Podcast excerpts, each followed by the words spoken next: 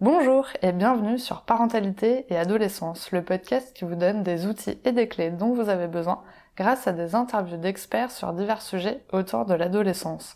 L'adolescence n'est pas obligée d'être synonyme de chaos, alors soyez joie, il y a des solutions. Avant de commencer, n'hésitez pas à suivre le podcast sur les réseaux sociaux, Instagram et Facebook en tapant parentalité et adolescence car ça me permet d'échanger avec vous. Vous pouvez également vous inscrire à la newsletter sur le site parentalitéadolescence.com. Dans la vie, les situations stressantes sont très nombreuses et il peut être intéressant d'aider votre ado à apprendre à les gérer. Actuellement, il peut être anxieux avant un contrôle ou un exposé en cas de dispute avec vous ou ses amis ou encore avec une compétition sportive. Bonne nouvelle, des solutions existent pour moins stresser. C'est ce que nous allons voir dans cet épisode. À travers une série d'épisodes, je vous propose de découvrir la collection Sans Tabou, une série de livres jeunesse publiés par les éditions Magenta. Ce sont des livres documentaires et pratiques qui abordent divers sujets, comme la confiance en soi, le stress, l'amitié, la sexualité, mais aussi les écrans, l'alimentation ou encore les émotions. Le tout de façon ludique avec des jeux, des tests et des témoignages.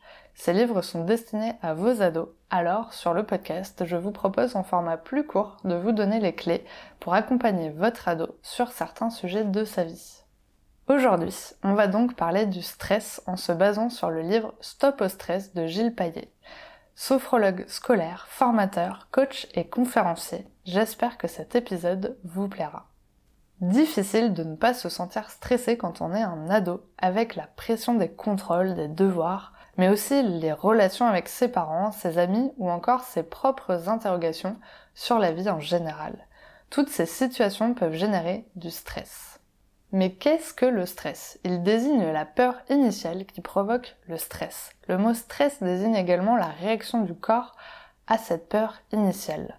Quand on stresse, on produit de l'adrénaline et du cortisol qui influencent les ressources et les facultés à bien penser et bien agir. Ça peut être donc du stress positif qui va favoriser nos ressources et nos facultés ou du stress négatif si les hormones sont produites en trop grande quantité par le corps. Mais quelles sont les causes du stress? Alors, elles sont nombreuses et dans le livre, l'auteur propose un schéma pour en citer quelques-unes.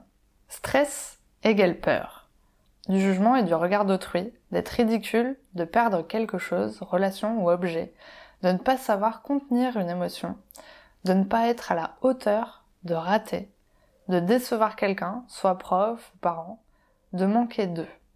Comme les causes, les conséquences du stress sont nombreuses, mais ce sont également des signes pour vous permettre de détecter si votre ado est stressé ou non. Changement d'humeur fréquent, isolement social ou retrait soudain, difficulté de sommeil, ou changement dans les habitudes de sommeil, perte d'appétit ou suralimentation, irritabilité ou colère inhabituelle, baisse de la performance scolaire, maux de tête ou maux de ventre, fréquents sans cause médicale apparente. Pas de panique, il existe de nombreuses solutions pour combattre le stress, il suffit de trouver la méthode qui lui correspond. Le livre propose de nombreux exercices qui ne prennent que quelques minutes. Votre ado peut les essayer et choisir ceux qui lui conviennent le mieux. Ce sont des petits exercices faciles à mettre en place au quotidien pour se sentir plus détendu. Par exemple, quelques jours avant un événement important, ça peut être utile. Mais de votre côté, vous pouvez. Premièrement, encourager la communication. Créez un espace sûr où votre ado se sent à l'aise pour parler de ses sentiments et de ses préoccupations. Soyez à l'écoute sans juger, montrez de l'empathie et évitez les réactions négatives. Deuxièmement, l'aider à gérer son emploi du temps. Assurez-vous que votre ado ne soit pas surchargé d'activités parascolaires ou de devoirs. Il peut aussi avoir tendance à tout faire au dernier moment, ce qui va lui générer du stress.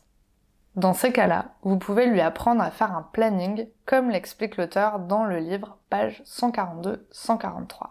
Imprimer un planning hebdomadaire lui permettra d'avoir une vision claire des choses à faire dans la semaine, ce qui lui permettra d'apaiser son esprit.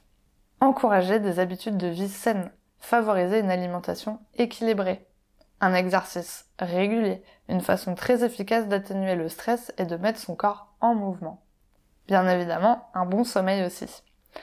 Enseignez-lui des techniques de gestion du stress. La respiration profonde, la méditation et la relaxation peuvent être utiles pour gérer l'anxiété. Dans le livre, vous pouvez retrouver plusieurs exercices à faire qui sont très bien expliqués.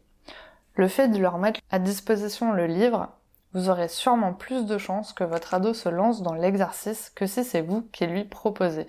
On le sait, à l'adolescence, tout ce qui vient des parents peut être rapidement rejeté. Vous pouvez également l'encourager à pratiquer des activités relaxantes comme le yoga ou la sophrologie. L'encourager à aider les autres. Les études sont formelles. S'occuper des autres peut nous aider à mieux gérer notre stress. Considérez l'aide professionnelle si nécessaire. Si le stress de votre ado persiste ou s'aggrave, envisagez de consulter un professionnel de santé mentale comme un psychologue ou un psychiatre. Montrez votre soutien inconditionnel. Rassurez votre ado que vous êtes là pour l'aider, peu importe la situation. Impliquez-vous activement dans sa vie sans être intrusif. Dans le dernier chapitre du livre, on retrouve des rituels avec 9 situations de stress et 9 exercices de rituels d'ado que l'auteur a interviewés. Je vous propose d'en lire deux. Le premier, le stress lié à un conflit avec mes parents. 1. Qu'est-ce qui me stresse? Je stresse car la relation avec mes parents est conflictuelle. 2. Quelles sont les causes de ce stress? Ils veulent m'imposer des règles de vie que je trouve trop strictes.